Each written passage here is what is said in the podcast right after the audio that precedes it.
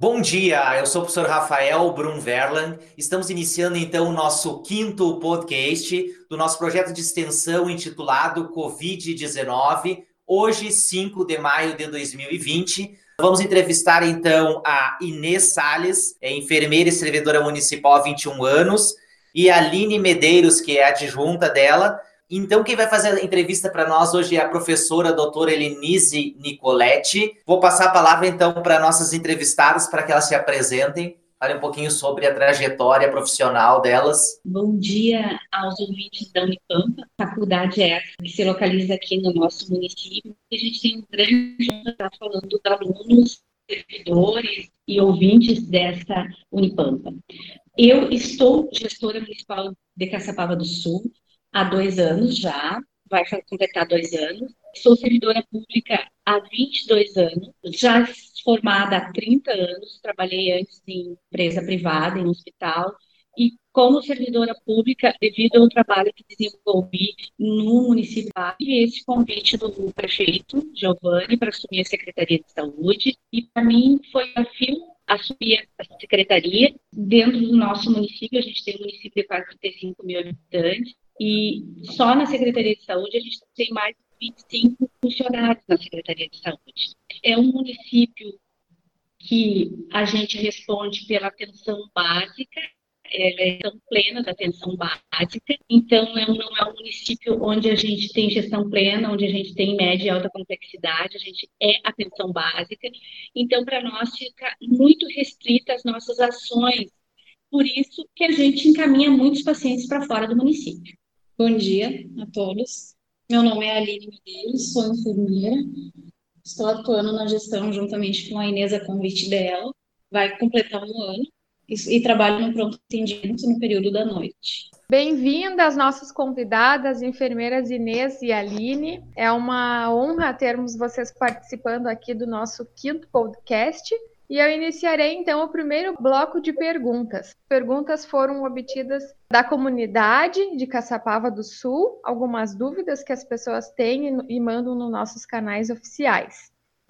Então, a primeira dúvida dos nossos ouvintes, que a gente gostaria que vocês explicassem um pouquinho, é como que o município ele tem se preparado para evitar as possíveis contaminações ou novas contaminações pelo, pelo coronavírus, considerando toda a realidade e as recomendações do, do governo estadual, do governo federal. Então, como que o município vem se preparando para o enfrentamento do coronavírus? Bom, o município de Caçapava do Sul, no final de fevereiro, início de março, foi o segundo município da oitava Coordenadoria de Saúde que montou o Comitê de Enfrentamento ao Covid-19. Não tínhamos nada na nossa regional, mas como já havia o primeiro caso em Porto Alegre, a gente começou a trabalhar já no nosso município. Esse comitê se reúne uma vez por semana todas as quintas-feiras a uma hora, onde a gente discute, dá sugestões para protocolos e decretos do município, onde o município vem publicando esses decretos quase que semanalmente, de acordo com as orientações do governador do estado. Então, assim, ó, houve algumas modificações desde o início do decreto até agora. A nossa maior dificuldade é com relação à população, ao entendimento da população com relação ao distanciamento social, ao uso de máscaras, as exigências que a gente tem colocados nos decretos. A nossa fiscalização tem ido constantemente, a gente não tem muitos fiscais da vigilância, mas a dificuldade maior é no entendimento da população, do entendimento do risco que essa doença, por não ter vacina ainda, causa para a população. Pelo distanciamento, a gente não consegue com que a população de Caçapava tenha esse bom entendimento. Apesar dos inúmeros, inúmeras divulgações que a gente faz, cartazes, entrevistas na rádio, até na mídia, na mídia individual com as pessoas, é, orientações de serviços. É, orientações, todas as unidades básicas estão preparadas para receber esses pacientes. Nós temos serviços que foi montado durante essa pandemia também para receber os pacientes. O hospital está trabalhando juntamente com nós, o pronto atendimento. O problema de tudo hoje, o nosso maior problema é o entendimento e a ajuda da população. Porque se tu for ver as ruas, filas em todo o Brasil. O Brasil todo está enfrentando essas filas, principalmente nas agências lotéricas e nos bancos, e eles não estão conseguindo fazer esse distanciamento social e a exigência do uso de máscaras. Esse último decreto a gente já colocou a exigência do uso de máscara é, ao entrar nos estabelecimentos, tanto nas agências bancárias como no comércio em geral, mas as pessoas ainda têm essa dificuldade, inclusive até nas nossas unidades de saúde, que é uma exigência que entre de máscara no hospital. Então, a gente fez uma campanha aqui no município, onde a gente teve ajuda de várias costureiras voluntárias, onde a gente confeccionou máscara para estar ofertando para a população. Porque, às vezes, assim, a própria dificuldade, porque a gente sabe que tem gente comercializando, mas a gente está ofertando para entrar nas nossas unidades de saúde. E a gente fez essa reunião com o comércio, pediu para o comércio também, para os bancos, que se a pessoa não tivesse, eles tivessem para ofertar para poder entrar na agência e no comércio em geral. E nos supermercados também. Por isso que nós estamos sempre pedindo novas doações, porque essas máscaras são de usos pessoais, cada pessoa tem a responsabilidade da sua, mas nós estamos fazendo de acordo com o que conseguimos. Às vezes a gente tem percebido também que as pessoas não sabem como usar essa máscara, então foi um dos tópicos que nós abordamos num dos podcasts, foi os, os diversos tipos de máscara, como usar a máscara. Às vezes as pessoas usam a máscara o dia inteiro, chegam em casa, não lavam, usam Sim. outro dia. Então, além de ter a máscara, é importante que a população saiba usar a máscara. Mas nós, daí vai de acordo com cada pessoa essa orientação, mas nós, a nossa parte a gente tem feito e divulgado bastante. E a gente tem visto que a mídia, em geral, tem feito isso. Eu acho que é falta da consciência da população. E eu acho que, como Caçapava do Sul, ontem a gente divulgou um caso que a gente já tem aqui no município, as pessoas estão pensando que de repente não vai chegar aqui no município, não estão sentindo a gravidade da situação. Eu acredito que a Caçapava, assim como vários outros municípios de pequeno porte, estão tendo esse problema. Eu, eu, sou natural de Tupã. A minha mãe comentou que lá, mesmo sendo obrigatório, o pessoal não tem utilizado máscara no comércio, insistem, querem entrar sem máscara. Então, eu acho que essa dificuldade que vocês estão encontrando aí é uma realidade de vários outros municípios. Acho que é uma questão cultural também das uhum. pessoas não querem, acham que o vírus não vai chegar, acham que é exagero, que, que é bobagem, talvez, todos esses cuidados e acabam uh, não querendo colaborar com o coletivo. Né? Então, já seguindo na sequência, as, as, vocês acabaram adiantando um pouco também, mas de acordo agora com o modelo de distanciamento controlado ou modelo de distanciamento sustentável que foi proposto pelo nosso governo do estado, ele, ele está entrando em vigor a partir de amanhã, né, que classificou os municípios em bandeiras. O nosso município de Caçapava do Sul ele estaria sinalizado como um risco médio ou baixo, então estaria na bandeira amarela para contaminação da, do SARS-CoV-2. Então, como que o município ele vem se organizando para atendimento das pessoas no caso das infectadas, né, ou que possam vir ser infectadas? A gente já estava com dificuldade com o distanciamento social. E agora, acho que a gente vai ter mais dificuldade ainda. Porque se a população não tinha se conscientizado, agora com a bandeira amarela e que há, há mais flexibilidade, a gente sentiu que vamos ter mais dificuldade ainda. Mas a gente está montando, junto ao Comitê de Combate ao, ao Covid, ações para que isso seja, tenha uma melhora. Vamos colocar nas, nos bancos. Já está sendo colocado. Já, né? som para estar tá informando a população e alertando. Então, a gente vai colocar em, em pontos estratégicos, nos bancos, nas lotéricas, para que as pessoas tenham mais consciência da gravidade da situação. Porque a gente tem estudos, inclusive a Unipampa fez um estudo com relação a, a, aos possíveis que se o município de Caçapava tiver casos, estiver realmente um número X de casos, como é que nós iríamos enfrentar? Então, assim, eu acho assim que a gente não sabe, porque ainda tem vários estudos, A gente não chegou no pico ainda. A gente está fazendo a cartilha de casa desde o início. Só que ainda não soubemos como isso vai andar daqui para frente. Depois a gente vai ter que tomar novas medidas, inclusive dos testes, que daqui a pouco a gente vai também estar tá abordando isso. Eu também penso, assim como vocês, Aline e Inês, que a bandeira amarela talvez deixe as pessoas com mais confiança de que possam sair às ruas livremente, retomar a vida normal, como muitos citam, quando a vida vai voltar ao normal. Então, vamos continuar atentos. As medidas da prefeitura são importantíssimas nesse momento, para tentar conscientizar a população. Então, uma, uma outra dúvida que temos é em relação ao hospital do município. Então, Caçapava do Sul tem um hospital.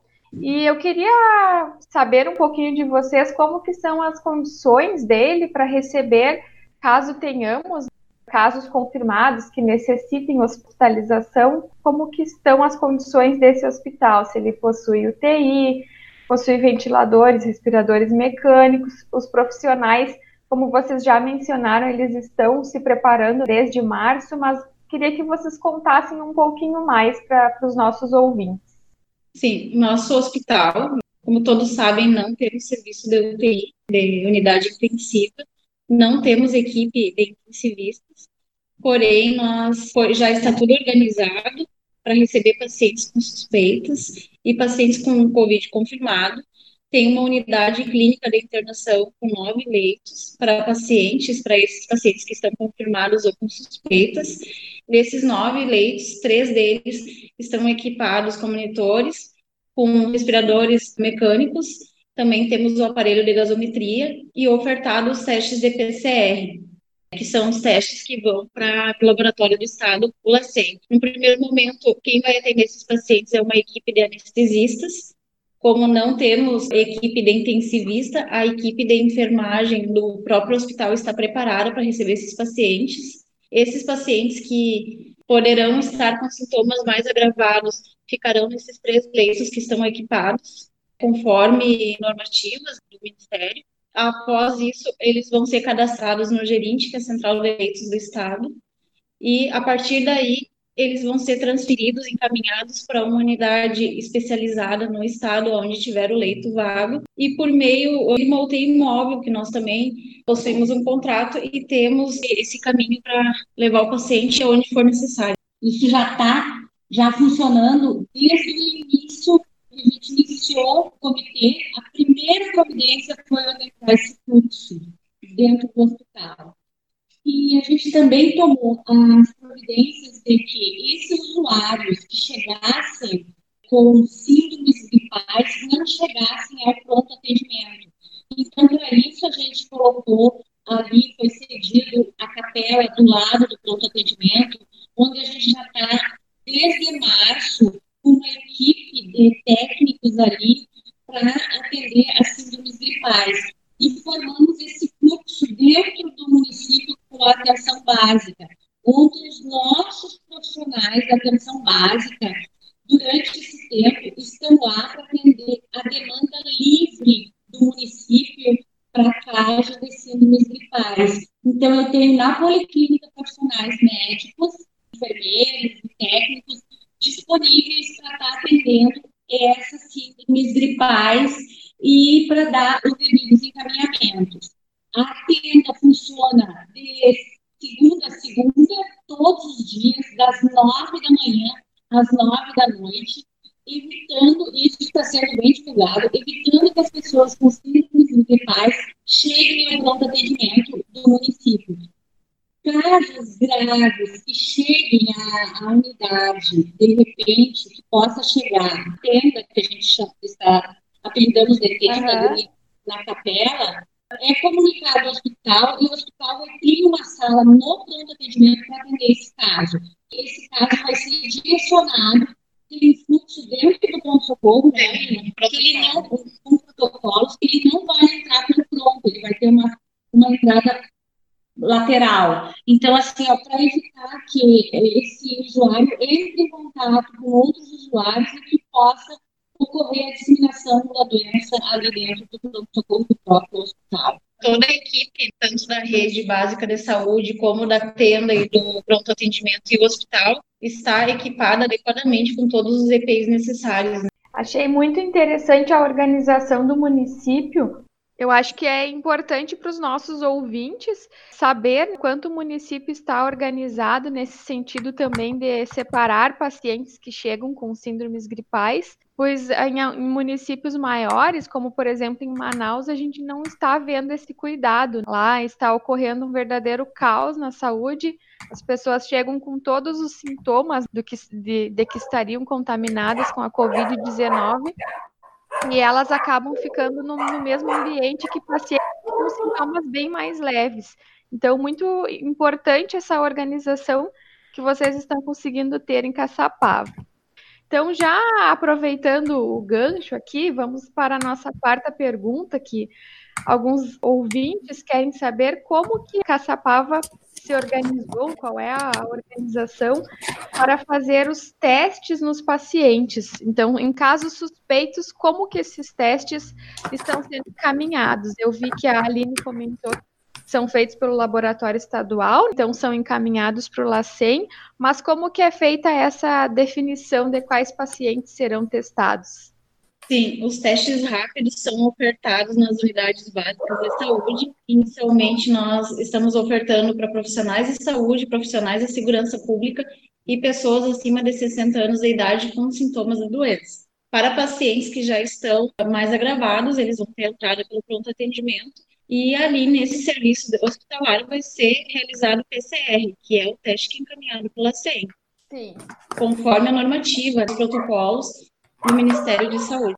Eu também acho importante para a população, porque há, muitas vezes questionam por que, que não há teste para todos, então é importante o município definir, delimitar, seguindo as normas da vigilância sanitária, da Organização Mundial de Saúde, pois realmente não há teste para todos. Então é importante a gente definir quem poderá realizar os testes. O nosso segundo bloco de perguntas, então, iniciando agora, tem um questionamento relacionado que a Inês já havia mencionado, estudo de um colega nosso da Unipampa, professor Tiago Sampaio. Ele foi o nosso entrevistado no terceiro podcast e ele projetou como que o vírus se transmitiria nos 10 municípios onde a gente tem campo da Unipampa. Então, como todos sabemos, Caçapava é um dos municípios. A projeção feita por esse professor foi de que pelo menos quatro leitos necessários de UTI num cenário mais realista e no pior dos cenários precisaríamos de 13 leitos. Então eu vi que vocês mencionaram que que o município ele tem nove leitos à espera de, de possíveis contaminados, tomara que não seja necessário, três leitos com respirador artificial. Pensando num cenário ruim, Aline e Inês, caso acontecesse um surto de infectados, quais providências o município adotaria? Na realidade, esses três leitos que estão disponíveis hoje no hospital e equipados são leitos intermediários, não são leitos de UTI, são leitos para receber o paciente no primeiro momento até a transferência dele para uma central especializada. Uhum. Mas em casos de surto, o paciente vai ser diferenciado para onde tiver vaga no estado, a partir do cadastramento no gerente, que eu já tinha informado, que é a nossa central de leitos. Inicialmente ele vai ser, vai ter todo o acolhimento e vai ser recebido nesses três leitos. Após, ele já vai ser cadastrado e encaminhado para onde tiver o leito vago. Mesmo atendendo uma baixa complexidade, a gente teve auxílio dos nossos anestesistas aqui do município, doutora Dalgise, doutor Jefferson, para montar este quarto dentro do hospital com esses respiradores. Um desses respiradores a gente recebeu de doação do Ministério do, do Judiciário e esse respirador ele tem duas, duas, vias. duas vias. Além desses, tem mais dois aí. Então, quer dizer que, na realidade, a gente conseguiria colocar mais usuários nesses leitos intermediários porque como nós não temos suporte aqui no município de UTI, não temos médicos intensivistas, e se, todos os municípios do estado do Rio Grande do Sul, que tem a mesma condição nossa, fez a mesma, a mesma atitude que nós. Tem os hospitais colocam um respirador até a transferência do usuário. Claro que, se ocorrer, que a gente espera que isso não ocorra, da gente ter que receber oito usuários que precisem, no mesmo momento, uhum. um respirador, a gente não tem condições. Mas a gente tem a condição da transferência desses usuários para um outro município através do imóvel, que é o nosso contrato que a gente tem no município. Eu acho que é importante para os nossos ouvintes compreenderem também que é por isso que é tão importante a gente seguir as regras do distanciamento social, da utilização das máscaras, para que justamente não precisem ser utilizados todos os leitos, não precise saturar o hospital todos de uma vez. E quem sabe a gente se cuidando um pouquinho mais, não precise nem utilizar, né, esses leitos é. que estão preparados aí. Sim, claro que esses leitos, a gente tem que pensar, tu está pensando na questão do respirador. A gente também pensou no hospital, juntamente com o hospital, a questão do usuário que não precise desse respirador, precisa só de oxigênio. Aí nós temos nove leitos para esses usuários, fora esses montados com esporte avançado. Esporte né? avançado. Esses usuários teriam oxigênio.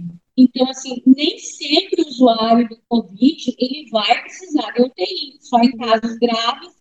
E geralmente a gente tem visto que é aqueles casos onde tem doenças associadas. O usuário é idoso ou tem alguma doença associada, que de, muitas vezes ele vai precisar de respirador. E às vezes também não, ele vai precisar somente do oxigênio. Do oxigênio. E um quarto isolado, logicamente. A importância da população procurar o serviço de saúde adequado. É isso que nós estamos pedindo, o apoio da comunidade desde o início para procurar o serviço de saúde corretamente para não ter, não ter riscos maiores de contaminação. Isso, só quando estritamente necessário. A nossa sexta questão, ela está relacionada a algo que vocês já mencionaram, que o município apresentou um caso confirmado no dia de ontem. Então, por enquanto, é de uma paciente que já foi considerada curada. Vocês confirmam isso? É, esse caso é um caso antigo. A gente já considera antigo, porque ele faz mais de 40 dias.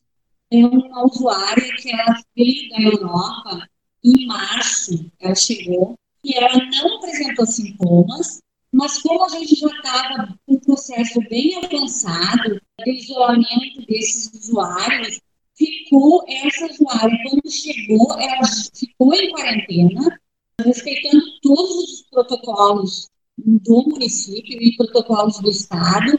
Ela, agora, ela resolveu fazer esse exame num laboratório particular para se precaver, de repente. Mas é, esse, esse exame apresentou que ela tinha anticorpos por Covid-19. Quer dizer que ela teve o contato com o vírus, mas não necessariamente ela tenha tido a doença. Então, esse caso já para nós, mas como ela fez esse exame no laboratório, a gente tem que notificar o Estado, porque ela teve os anticorpos, foi detectado, mas não necessariamente ela teve a doença. É, as pessoas têm dificuldade de entender o que, que é isso. Isso, isso que ela fez foi um teste rápido. Um teste rápido. Né? Detecta, Detecta de anticorpos. Todos esses pacientes nós tivemos, tivemos alguma denúncia, estamos sabendo que viajou para o exterior, outras cidades que de início era contaminação uh, comunitária, nós entramos em contato, que na época, que no tempo foi em março, e pedimos que essa paciente tivesse feito isolamento, mas ela já estava ciente, a maioria está ciente que após uma viagem tem que fazer isolamento, por isso que já tudo ficou resolvido e certo. As pessoas estão com dificuldade de entender como que nós já sabíamos e pedimos o isolamento dessa paciente, mas a maioria dos casos que foram em viagens foi entrado em contato pedindo. A Secretaria de Saúde tem acompanhado esses casos diariamente e entrado em contato e monitorado também diariamente. Então, por isso que nós temos essa certeza que a paciente já tinha feito o isolamento necessário e adequado no momento que ela chegou de viagem. Então, Com isso, a gente pode ter a plena certeza que ela não transmitiu o vírus aqui no município e que as pessoas estão confundindo isso, que ela tenha transmitido esse vírus. Esse ela não poderia ter transmitido, porque quando ela chegou da viagem, ela ficou no isolamento de 14 dias. Então, assim, ó, ela fez o isolamento preconizado pelo Ministério da Saúde uhum. após sem sintomas. Quero deixar claro, sem sintomas. Por com, é, sem sintomas. É, é, não teve sintomas. Aliás, os, todos os casos que nós tivemos isolamento, nenhum apresentou sintomas. Então, assim. Foi cuidados. Foi né? cuidados. É. Eu acho então, que é assim, importante a população. O que é o anticorpo, né? Como é um teste rápido, só apresentou o, o anticorpo do Covid. Ele ela teve contato com uma pessoa que teve o vírus, mas ela não desenvolveu a doença. Claro. E aí também retoma os cuidados que o município vem tendo há cerca de dois meses. a paciente ela chegou, feito. ela seguiu uma orientação de, de se isolar e isso foi muito importante para que o vírus não tenha se disseminado. Importantíssimo. Agora, uma, um questionamento em relação a um investimento que o município vem recebendo do Programa Federativo de Enfrentamento ao Coronavírus. Então, todos os municípios receberam. Então, vocês poderiam nos dizer, assim, em linhas gerais, no que, que vem sendo aplicado esses 4 milhões e 800 mil reais e também se vocês poderiam confirmar o valor? Tá, esse recurso não chegou ainda para o nosso município. Ele, inclusive, ontem passou pela primeira votação, tá? Não passou pelo Senado ainda. E esse recurso, ele é um recurso que é um recurso extra, mas ele é um recurso para compensar o município pela queda da arrecadação.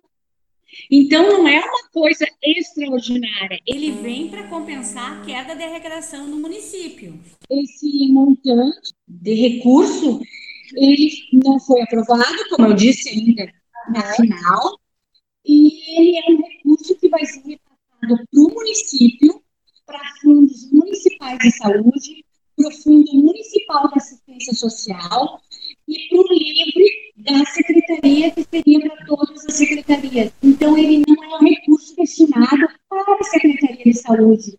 É um recurso que a população entenda que é para compensar a perda da arrecadação municípios, e esse recurso ele vai ser distribuído em todas, inclusive para o município.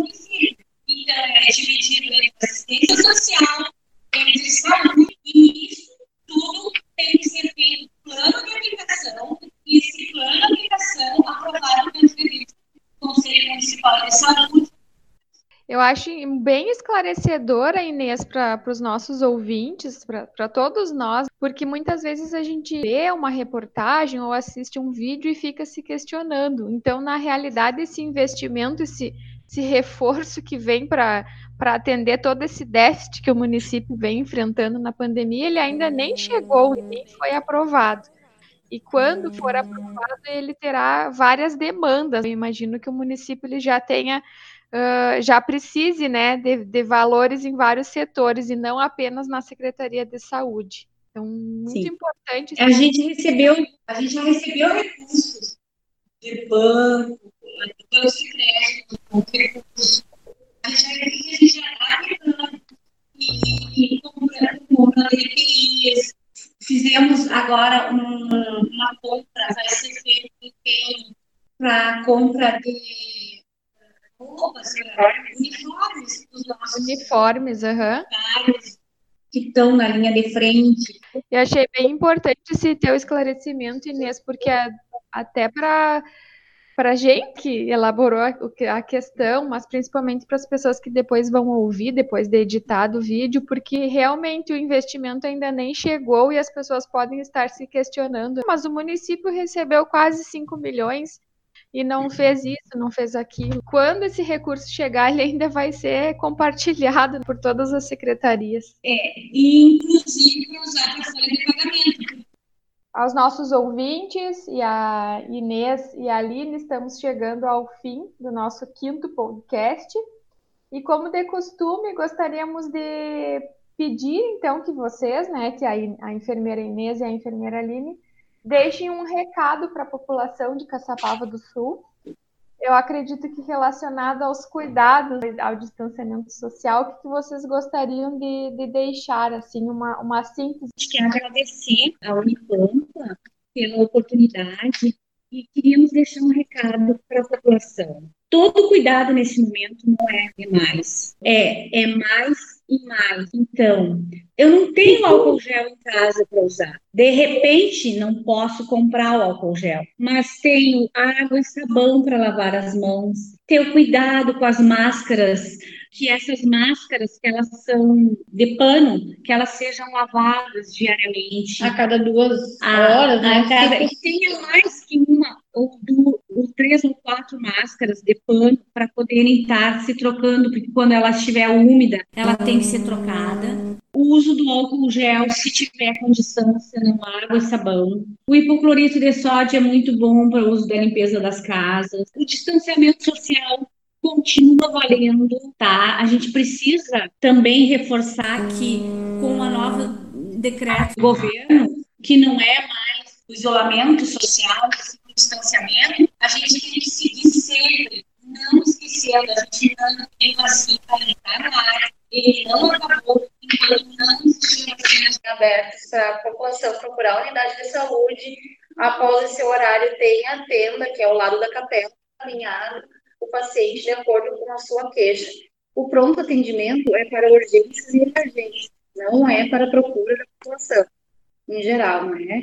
Porque ali é o maior meio de contaminação do paciente se estiver diagnosticado ou suspeita de, de Covid. Então, procurar os serviços intermediários antes de procurar urgência e, e ter o cuidado uh, com as máscaras e pedimos também para que essas máscaras cirúrgicas que vendem em farmácia e em outros serviços, os pacientes, as pessoas em geral, não utilizem, porque essas máscaras a gente está com dificuldade da, da chegada ao nosso município para os profissionais de saúde. Então, quem puder usar as máscaras de pano, de tecido, com todos os cuidados devidos, usar corretamente na, na, na, boca e no nariz, não abaixo do pescoço, ter os cuidados de higiene, de lavagem, e as máscaras cirúrgicas, que são aquelas branquinhas que são utilizadas nas unidades de saúde e no hospital, deixar para os profissionais de saúde que estão atendendo a linha de frente. E também é importante salientar que essas máscaras cirúrgicas têm duração de duas então, se eu colocar uma, uma carga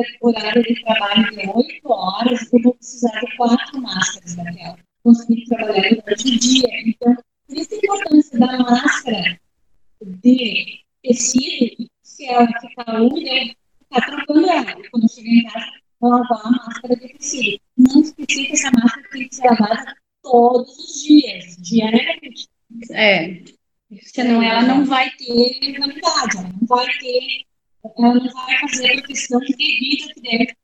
Bem importante as dicas, então, da nossa secretária de saúde, da sua adjunta. Finalizamos, então, o nosso quinto podcast, ressaltando que as pessoas continuem uh, em distanciamento social, evitem sair quando desnecessário, lavem as mãos e optem pela utilização das máscaras caseiras, então, como as nossas enfermeiras orientaram, as máscaras de pano e que sejam lavados de duas em duas horas. É isso aí.